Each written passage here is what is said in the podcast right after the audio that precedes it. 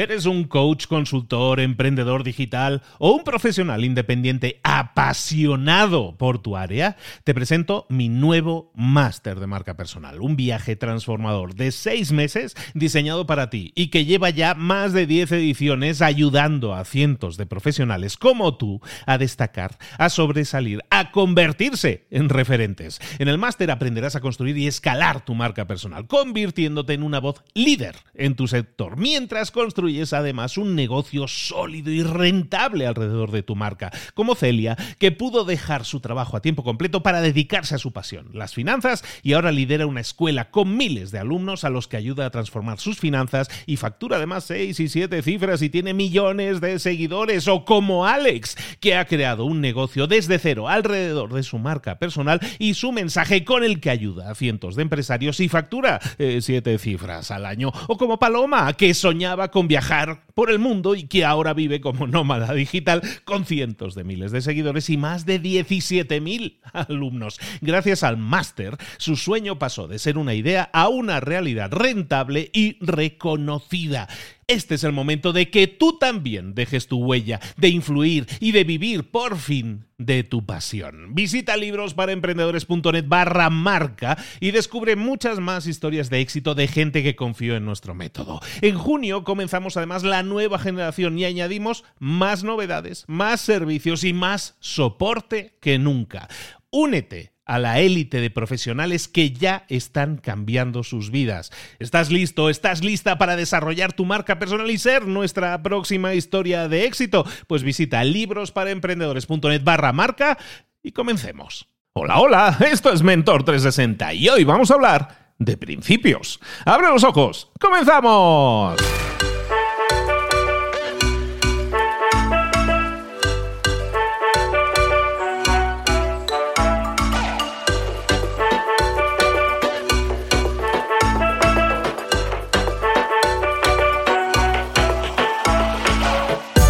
Muy buenas a todos de nuevo, bienvenidos un día más a Mentor 360, el programa de espacio, el podcast en el que te ayudamos a crecer, a desarrollarte, a llegar al siguiente nivel en todas esas áreas de conocimiento en las que necesitas un empujón y que de lunes a viernes te traemos a mentores especializados precisamente en esas áreas en las que andamos un poco flojillos, nos ayudan a ver las cosas de forma diferente, nos dan estrategias, tácticas, aquello que nos puede servir, aquello que nos puede ayudar para, para pasar a la acción, para obtener resultados, para cambiar en lo personal y en lo profesional. Nada más y nada menos. Hoy vamos a hablar de sabiduría.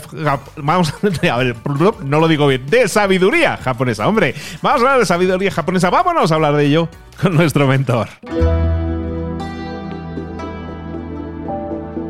Lo comentábamos al inicio, ya está aquí nuestro mentor, que nos viene a traer toda esa sabiduría del, del, sol poniente, ¿no? De Japón.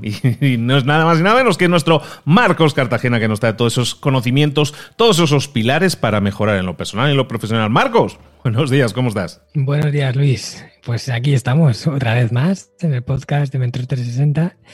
Y con ganas, ganas de hablar del, del pilar de hoy, porque este es uno de los que más me gusta. A ver, explícanos, ¿qué pilar vas a tocar hoy? Hoy vamos a tocar el número 7 y es el pilar principios. Y os voy a hablar de los principios universales, que para mí son como una serie de leyes evidentes, lógicas y prácticamente irrefutables que rigen el comportamiento de los seres humanos. O sea, yo creo que no hay nadie que sea capaz de contradecir palabras tan grandes como por ejemplo la honestidad, el respeto, la tolerancia, la coherencia, son válidas para cualquier persona del país que sea, de la religión que tenga, de el lugar de procedencia, no importa que sea lo que rodea a esa persona.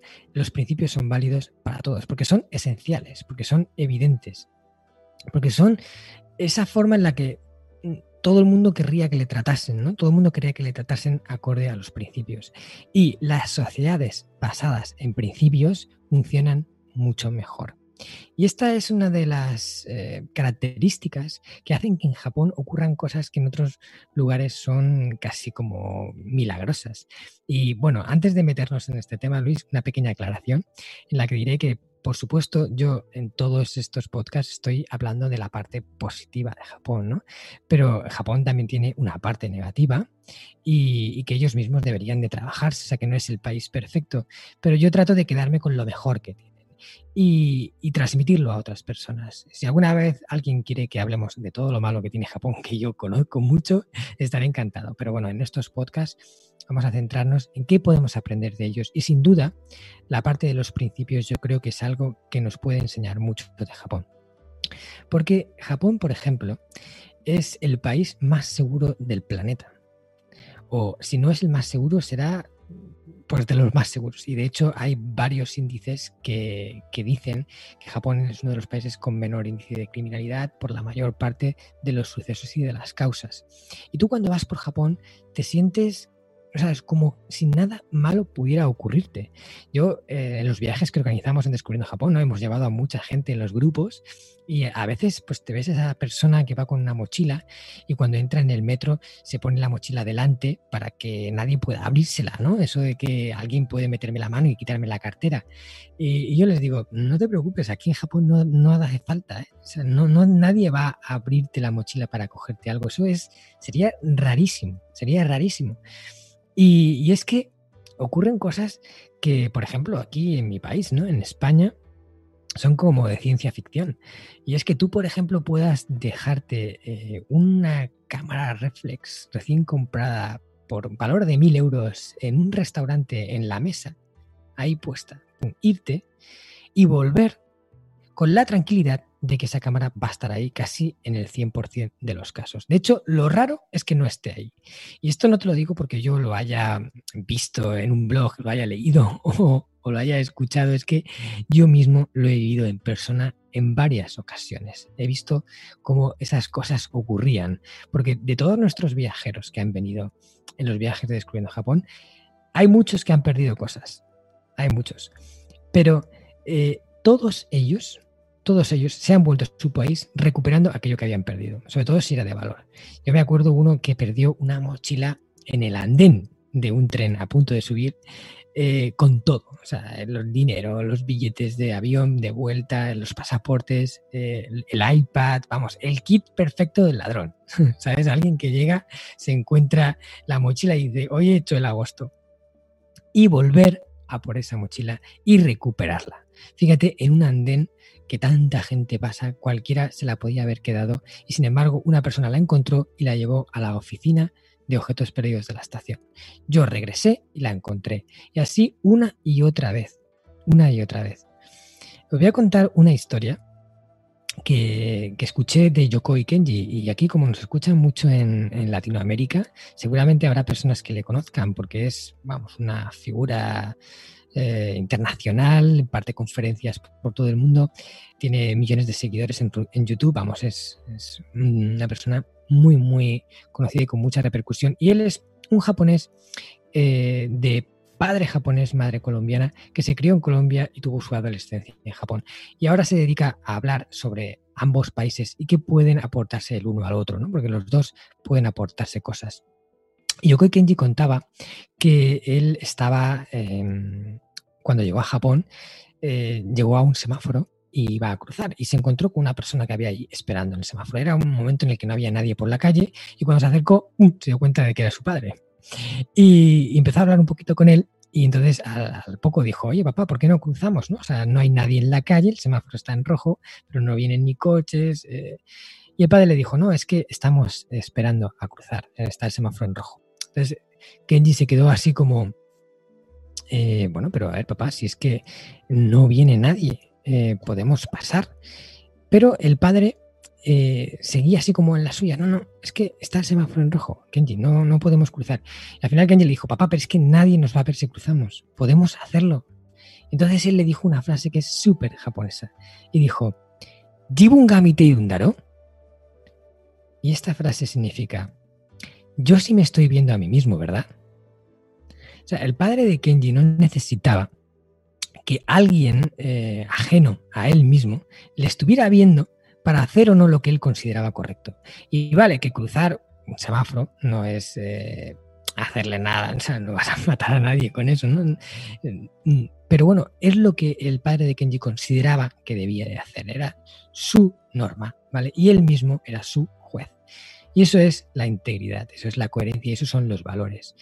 Imagínate una sociedad regida por eso, ¿no? Que no tuviera que esperar a que una ley le dijera, puedes hacer esto o no puedes hacer esto, porque si lo haces vas a tener un castigo.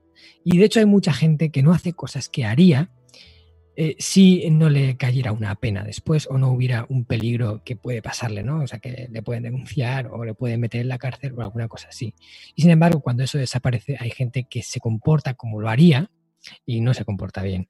Y sin embargo, los principios permiten que una sociedad sea consolidada y no tenga que depender de tanto de las leyes, aunque son necesarias, pero tanto de las leyes para hacer o no lo que creen correcto. Y esto a mí de Japón es una cosa que siempre me ha alucinado, porque los, principios son algo casi que se respira un poco en el aire, ¿no? en el ambiente. Eh, ese respeto, esa amabilidad de la gente. Eh, en el libro del sistema Hanasaki yo hablo de lo que son los nueve principios fundamentales de la sociedad japonesa, pero bueno, para no alargarnos mucho, hoy me gustaría hablarnos de los seis, seis principios que, yo creo que son más imperantes eh, en, en los japoneses y, que son necesarios en una sociedad, aunque hay muchos y cada uno puede adoptar los que crea más importantes, pero lo importante es tener una como una retaíla de esos principios que para ti son como la constitución, ¿no? A lo, que, a lo que te vas a regir, lo que va a guiar tu camino. Y os voy a decir los que para mí son, esto es mi opinión personal, ¿eh? lo que yo he visto en función de mis vivencias, los seis principios fundamentales de la sociedad japonesa. Y empezamos por el primero. El primero es honestidad. La honestidad, el hacer lo que, pues eso, lo que hemos visto con el padre de, Kenji, ¿no? Hacer lo correcto porque crees que debes de hacerlo, no porque alguien te lo imponga. Mm, tratar siempre de mantener ese honor impecable, de no hacer algo que te mancille, no hacer, y esto es algo que les viene un poco de, toda su cultura marcial, ¿no? de los samuráis y todas esas leyes, el bushido que, regían un poco el comportamiento de estos enigmáticos guerreros y que les hacía respetar los valores fundamentales. Y, yo, por ejemplo, eh, en Japón he visto cosas que, veo muy reflejadas ¿no? en lo que es la honestidad y lo que he comentado antes de que, las, de que algo aparece cuando se pierde, de que la gente te devuelve. Pero hubo una, que a mí me impactó mucho y es eh, una foto que se corrió por redes sociales que había ocurrido ahí, o sea, algo que, había sucedido en Japón, porque además se veía con letras japonesas, se veía que era de verdad, ¿no? no era un montaje. Y es una persona que había tirado la bicicleta de otro, aunque ahí en Japón hay mucha costumbre de ir en bicicleta, y se ve que al caer la bicicleta el timbre de la bici se había roto. Y nadie le había visto, ¿no? Pero esa persona eh, cogió un papelito y escribió, eh, lo siento, te he roto el timbre y te dejo esto para compensarte. Y había un billete de mil yenes, que son como unos 10 euros. Ese paquetito estaba cerrado y lo había dejado en la cesta de la bici. Cuando el dueño llegó, abrió el paquete y vio que alguien le había dejado mil yenes para que pudiera comprarse otro timbre sin la obligación de que oye, es que te, van a multar o te van a ver, no se lo había hecho porque sabía que había otro que iba a estar pues disgustado por encontrar su bici con, el timbre roto y, qué menos que compensarle. Y le dejó un billete de mil yenes. A mí esto me parece alucinante. Por supuesto, esa imagen corrió como la pólvora en las redes y se compartió muchísimo, pero refleja un poco ese espíritu de la honestidad japonesa. El siguiente punto es el respeto el respeto que los japoneses tienen los unos a los otros, eh, cómo te hablan, cómo hacen esas reverencias eh, casi constantes. O sea, tú vas a, Japón y cuando conoces a, un japonés y tal, y, luego te despides o le saludas, te hace reverencias. Y, a veces ves a los japoneses que, que están despidiéndose de una reunión que han tenido en el trabajo de, o de una nomikai que ellos llaman, ¿no? una de estas quedadas que hacen para ir después del trabajo y desestresarse un poquito. Y, los ves despidiéndose en, la estación de tren, eh, haciendo reverencias uno al otro, casi mientras se van distanciando, se van separando y hasta que, que, uno no pierde la imagen del otro, se siguen haciendo reverencias y, y resulta un poco hasta gracioso ¿no? verles así, pero evidencia esa necesidad, esa, esa voluntad de los japoneses de mostrar el máximo respeto posible lo que ellos llaman el sonkei. Y, es que esto también se percibe en, cómo el idioma japonés está estructurado. O sea, el idioma japonés, eh, cuando tú quieres hablar con educación, por ejemplo, en el español, tú hablas de tú o hablas de usted. Eh, y eso ya indica más nivel de educación. Ya hay algunos verbos que cambian un poco, algunas palabras, pero bueno, los cambios son muy ligeros. Eh, básicamente es el mismo idioma. Pero ¿Te puedes creer que en el japonés, cuando tú quieres hablar con educación, eh, los cambios que hay en el idioma son enormes, tan grandes que para los extranjeros es prácticamente imposible dominarlo. Y es un tipo de lenguaje que llaman el keigo. Y el keigo está compuesto de tres niveles de educación y, manejarlos en función de la persona con la que hablas, porque dependiendo de con quién estás hablando, hablas con un nivel de educación. No, no, es lo mismo hablar con un cliente que con un superior tuyo del trabajo, que con una persona. O sea, tienen esas leyes que para los extranjeros son a veces incomprensibles, pero que de nuevo evidencian esa voluntad constante de mantener el máximo respeto posible. Y con respeto, las sociedades siempre funcionan mejor. El siguiente punto es solidaridad, lo que llaman rentai. Y cuando digo solidaridad, me refiero a cómo los japoneses se ayudan los unos a los otros cuando algo trágico ocurre en el país. Y esto se vive mucho. Eh, bueno, Japón es un país que está azotado por multitud de desastres naturales. Están ubicados en lo que llaman el cinturón de fuego del Pacífico, donde se juntan cinco placas tectónicas, donde hay terremotos, hay volcanes, hay tifones, hay tsunamis. Vamos, tienen el pack, el pack de las desgracias naturales. Y, muchas veces ocurren cosas. De hecho, en 2011 todos recordaremos ese gran terremoto que, sacudió Japón, que luego vino un tsunami y que después casi hay un desastre nuclear tipo Chernóbil, ¿no? Porque el tsunami afectó a la central nuclear de, de Fukushima. ¿A que no sabes, Luis, quién estaba ahí cuando eso pasó? No me digas que estabas tú por ahí. Pues sí, da la casualidad de que yo estaba ahí, recién llegado además de, España. Bueno, recién llegado, llevaba seis meses, me fui para un año la primera vez y llevaba seis meses allí. De hecho, incluso estaban hasta mis padres, o acababan de llegar para venir a verme y justo eh, ocurre esto del terremoto que fue, bueno, una experiencia que, que da para contar montones de anécdotas. Pero yo lo que viví allí fue a un pueblo muy unido que se ayudó mucho para eh, salir de la tragedia.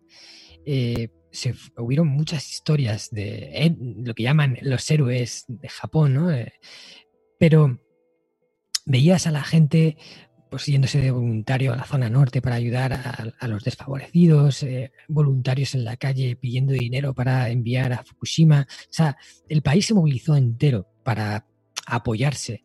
y de hecho, Japón había reconstruido prácticamente todos los lugares devastados por el tsunami, que fue la parte que más afectó, en menos de seis meses. Seis meses. Y habían reconstruido un montón de zonas que cuando ves las fotos no te lo crees, el antes y el después de seis meses. Mira, aquí en España hubo un terremoto en Murcia hace unos años y, los destrozos del terremoto ya van, estuvieron años ahí hasta que se arregló. Y, en Japón, con toda esa tragedia, en seis meses lo habían recuperado. Y eso en parte es por esa solidaridad, ese apoyo que se dan los japoneses los unos a los otros, el dentai. El siguiente punto, el siguiente principio fundamental es la humildad, el kenkyo. Eh, es esa, pues voluntad de no tratar de sobrepasar a los demás, ¿no? de, estar por encima del otro, de demostrarle al otro lo bueno que soy yo y, tú eh, eres pequeño y estar eh, intentando potenciar al otro para decir, mira, no, tú eres más que yo, no, no, tú eres más que yo y así se pueden pasar el uno al otro un montón de rato los japoneses. Y ya he hablado de esto en el capítulo anterior, en el de relaciones, ya lo comenté, ¿no? Pero la, la palabra de Sho Shinsha que, es un término que se utiliza mucho en las artes marciales, que significa el eterno aprendiz. Y esto es como una, forma en la que muchos maestros de artes marciales se conciben a sí mismos como Shoshinsha, porque por mucho que entrenen, por muchos conocimientos que tengan, por mucho que hayan mejorado, siempre tendrán un largo camino por delante. Y eso es el considerarse Shoshinsha y eso es el tener la humildad de reconocer que todavía puedes prosperar mucho. Yo creo que este es un, principio muy importante para que pues, una sociedad funcione bien y, esté consolidada. Vamos con los dos últimos. El siguiente es paciencia, Konki. Eh, Japón es un país, una sociedad que está muy relacionada con un término y es la perseverancia, que también va muy similar a la paciencia. Hay un refrán japonés que yo llevo grabado en mi interior porque mm, me, sintonizo mucho con él, ¿no? Para mí su significado es muy potente y muy valioso para todo en la vida y significa, se dice Nana Korobi Yaoki y significa cae siete veces, levántate ocho. Y es el no rendirte, el tener paciencia para que las cosas lleguen, el dejar pasar quizás el tiempo que necesita algo para que algo suceda, el eh, pensar que puedes lograrlo, ¿no? que puedes conseguirlo y estar ahí R que R hasta que lo haces. De hecho, esto es algo que se puede ver, por ejemplo, muy reflejado en las series de animación japonesa. Eh, en Japón hay, bueno, ya sabes, la cultura del anime es, es enorme, hay montones de series de cómics y de todo. Y hay un tipo de historia que a los japoneses especialmente les gusta, y es esa historia en la que el protagonista es como el perdedor, como el, el que no se da bien nada, el que de forma natural lo hace todo mal y, que aparentemente no tiene ninguna eh, característica que le vaya a hacer triunfar, al contrario de, los genios que por naturaleza ya son, buenos en todo, simplemente con hacerlo una vez ya se les da bien, ¿no? Esa gente talentosa de por sí. Pero en esas series el argumento va en cómo el supuesto perdedor va trabajando, esforzándose, haciendo pico y pala, pico y pala con un propósito claro, teniendo paciencia porque sabe que antes o después llegará a donde quiere llegar. Y al final, al final de la serie, acaba convirtiéndose en el mejor, o, por lo menos adquiriendo ese nivel de reconocimiento que merece por la persona que es en su interior, no por la persona que es en su exterior. El Nana Korobi ya Oki. Y el último punto, y esto es algo muy samurái también, al igual, al igual que la honestidad, el último es súper samurái porque es la lealtad, el chogi. La lealtad es un valor muy apreciado en Japón, muy, muy apreciado en Japón. Eh, de hecho, hablar de lealtad eh, para los japoneses es, es como una cosa esencial. Y esto es algo que se percibe mucho en el mundo empresarial. O sea, las empresas entablan relaciones de comerciales, ¿vale? Pero aparte del negocio hay algo más. Está la lealtad de una empresa con la otra. No es simple comercio. Hay una relación y hay eh, algo que mantener, algo que proteger. Y, y no todo vale en cuanto al precio. O sea, a lo mejor viene otra empresa que me ofrece menos, que puedo ganar más con ella, pero supondría traicionar la lealtad que esta empresa y, nosotros tenemos. Y a veces son capaces de sacrificar el beneficio en pos de la lealtad. Y de hecho, uno de los iconos de Japón, una de esas historias que, representan la esencia de la lealtad japonesa, es eh, la historia de Hachiko. No sé si tú la conoces, Luis, la historia del perro Hachiko. Esperando en la estación al regreso, sí. sí, se hizo muy famosa porque eh, la película, este actor, Richard, sí, Richard Gere, ¿no? Richard Gere hizo una película que, que trata sobre esa historia. Y de hecho en Japón hay uno de los puntos clave que todo el mundo visita cuando va a Japón es el barrio de Shibuya en Tokio y la estatua de Hachiko, que es este perro. Porque este perro representa la lealtad japonesa. Es un perro que perdió a su amo, pero no, no supo que su amo eh, había fallecido, ¿no? Falleció en otro lugar. Y él siempre acompañaba a su amo a la estación, a su dueño, y le esperaba cuando él regresaba y volvían juntos a casa. Siempre, cada día. De hecho, eran muy conocidos en el barrio porque, era algo que no, no ocurre todos los días. Y este perro, cuando eh, su dueño falleció y nunca volvió a la estación, se pasó nueve años, nueve años consecutivos esperando en la estación de tren a que su dueño volviera. Nueve años. Intentaron llevárselo varias veces eh, a la casa, ¿no? Los familiares, pero el perro volvía una y otra vez porque sabía que o sentía que su, su dueño antes o después volvería y esa lealtad conmovió al pueblo japonés y bueno, eh, Hachiko es una figura nacional, es un símbolo y, y, precisamente lo es porque representa la lealtad inquebrantable.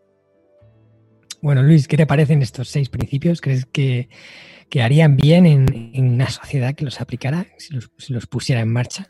Evidentemente, pero ese me no sé, pensaba que, o sea, qué bien suena, pero qué utópico es eh, pensar que en una sociedad occidental, y sobre todo latina, eh, algunos de estos pudieran encajar en algún día. Está bien soñar, pero lo veo complicado. Se me venía a la mente cuando hablabas de la espera en el semáforo, aunque no venga ningún coche, yo no voy a cruzar.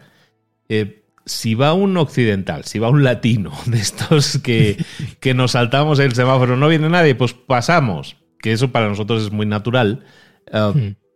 ¿Cómo es percibido por, por, un japonés? Un japonés nos ve a nosotros y va a decir, ay, qué mal educados o cómo son. O sea, ¿realmente hay una crítica o simplemente dice, es sobreentienden que eh, así son, déjalos?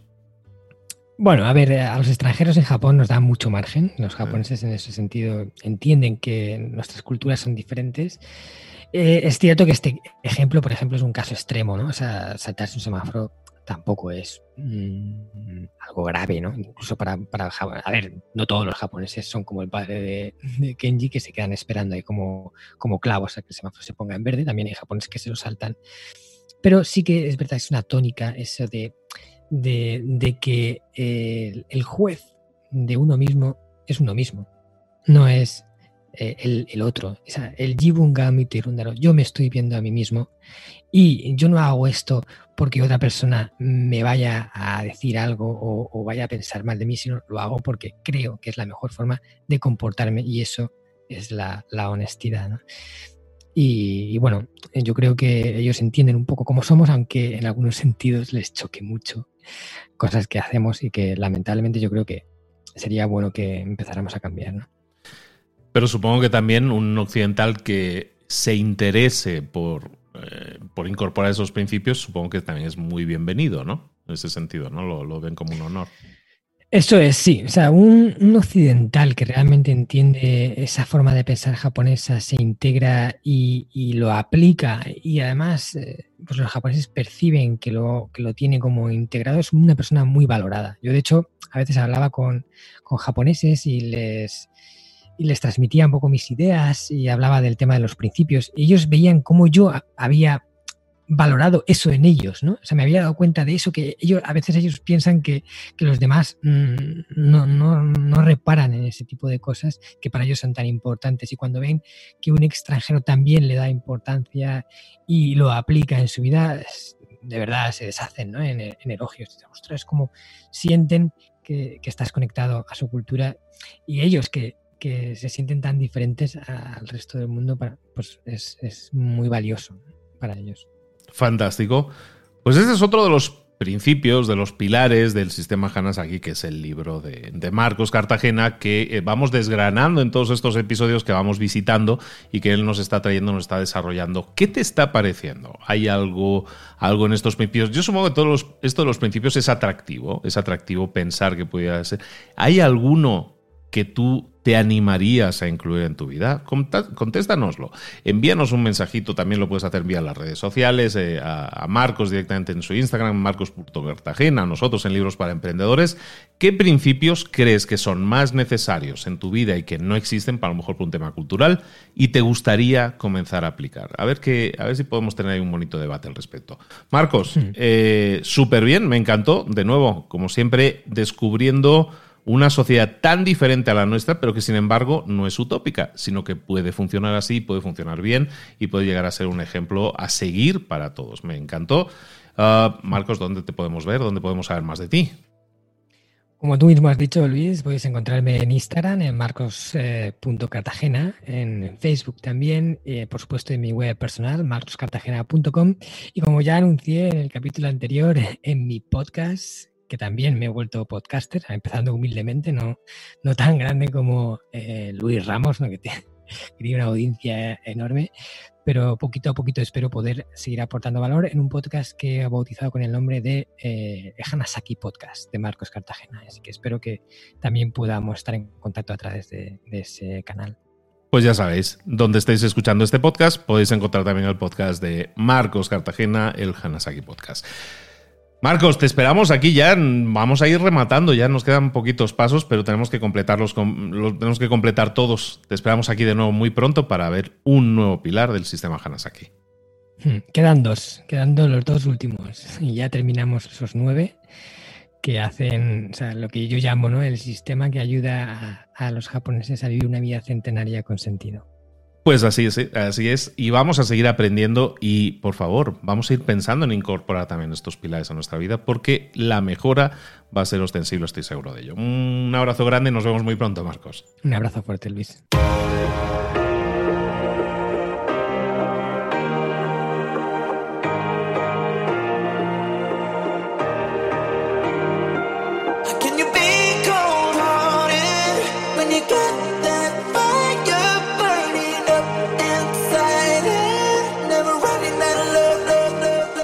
Cosas de las que hemos visto hoy ya las sabes. La mayoría del conocimiento que compartimos aquí ya lo sabes.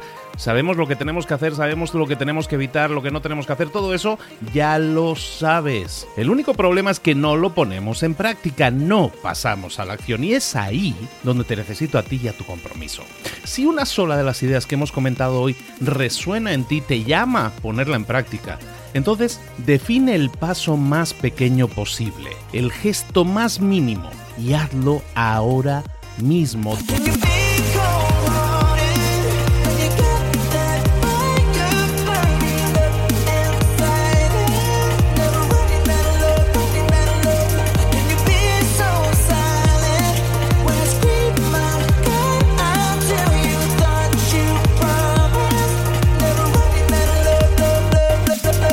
Hablo de crecimiento personal, pero también de crecimiento profesional. Expandir tu red de contactos, mejorar tus relaciones con los demás, aprender alguna cosa nueva, poner en práctica una pequeña técnica que te ayude.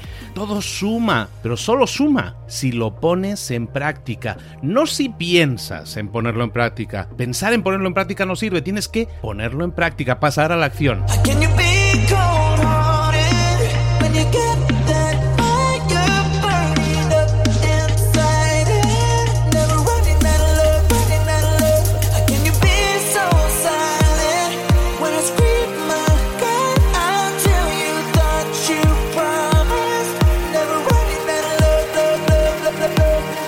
Acuérdate de este ingrediente secreto también.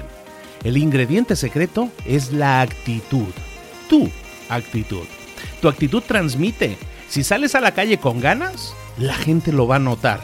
Si sales a la calle sin ganas, la gente también lo va a notar. El mundo está ahí fuera, te está esperando, por lo tanto sal ahí fuera, sal a la calle y sal con ganas, sal con actitud. No esperes a mañana, ya sabes lo que tienes que hacer y ya sabes que lo puedes hacer hoy. No veas pasar la vida, vive la vida. Tienes las mismas 24 horas que tienen los demás, haz que valgan la pena. Entrega en estas próximas 24 horas tu mejor versión. Te esperamos aquí mañana para continuar creciendo. Te esperamos aquí mañana con más mentores, pero el día de hoy está completito delante de ti. Así que ponte en pie pisa fuerte, respira hondo, sal ahí fuera y conquista tu día. ¿Eres un coach, consultor, emprendedor digital o un profesional independiente apasionado por tu área? Te presento mi nuevo máster de marca personal, un viaje transformador de seis meses diseñado para ti y que lleva ya más de 10 ediciones ayudando a cientos de profesionales como tú a destacar, a sobresalir, a convertirse en referentes. En el máster aprenderás a construir y escalar tu marca personal, convirtiéndote en una voz líder en tu sector, mientras construyes construyes además un negocio sólido y rentable alrededor de tu marca, como Celia, que pudo dejar su trabajo a tiempo completo para dedicarse a su pasión, las finanzas, y ahora lidera una escuela con miles de alumnos a los que ayuda a transformar sus finanzas y factura además 6 y 7 cifras y tiene millones de seguidores, o como Alex, que ha creado un negocio desde cero alrededor de su marca personal y su mensaje con el que ayuda a cientos de empresarios y factura 7 eh, cifras al año, o como Paloma, que soñaba con viajar por el mundo y que ahora vive como nómada digital con cientos de miles de seguidores y más de 17.000 alumnos. Gracias al máster, su sueño pasó de ser una idea a una realidad rentable y reconocida. Este es el momento de que tú también dejes tu huella, de influir y de vivir por fin de tu pasión. Visita librosparaemprendedores.net barra marca y descubre muchas más historias de éxito de gente que confió en nuestro método. En junio comenzamos además la nueva generación y añadimos más novedades, más servicios y más soporte que nunca. Únete a la élite de profesionales que ya están cambiando sus vidas. ¿Estás listo? ¿Estás lista para desarrollar tu marca personal y ser nuestra próxima historia de éxito? Pues visita librosparaemprendedores.net barra marca y comencemos.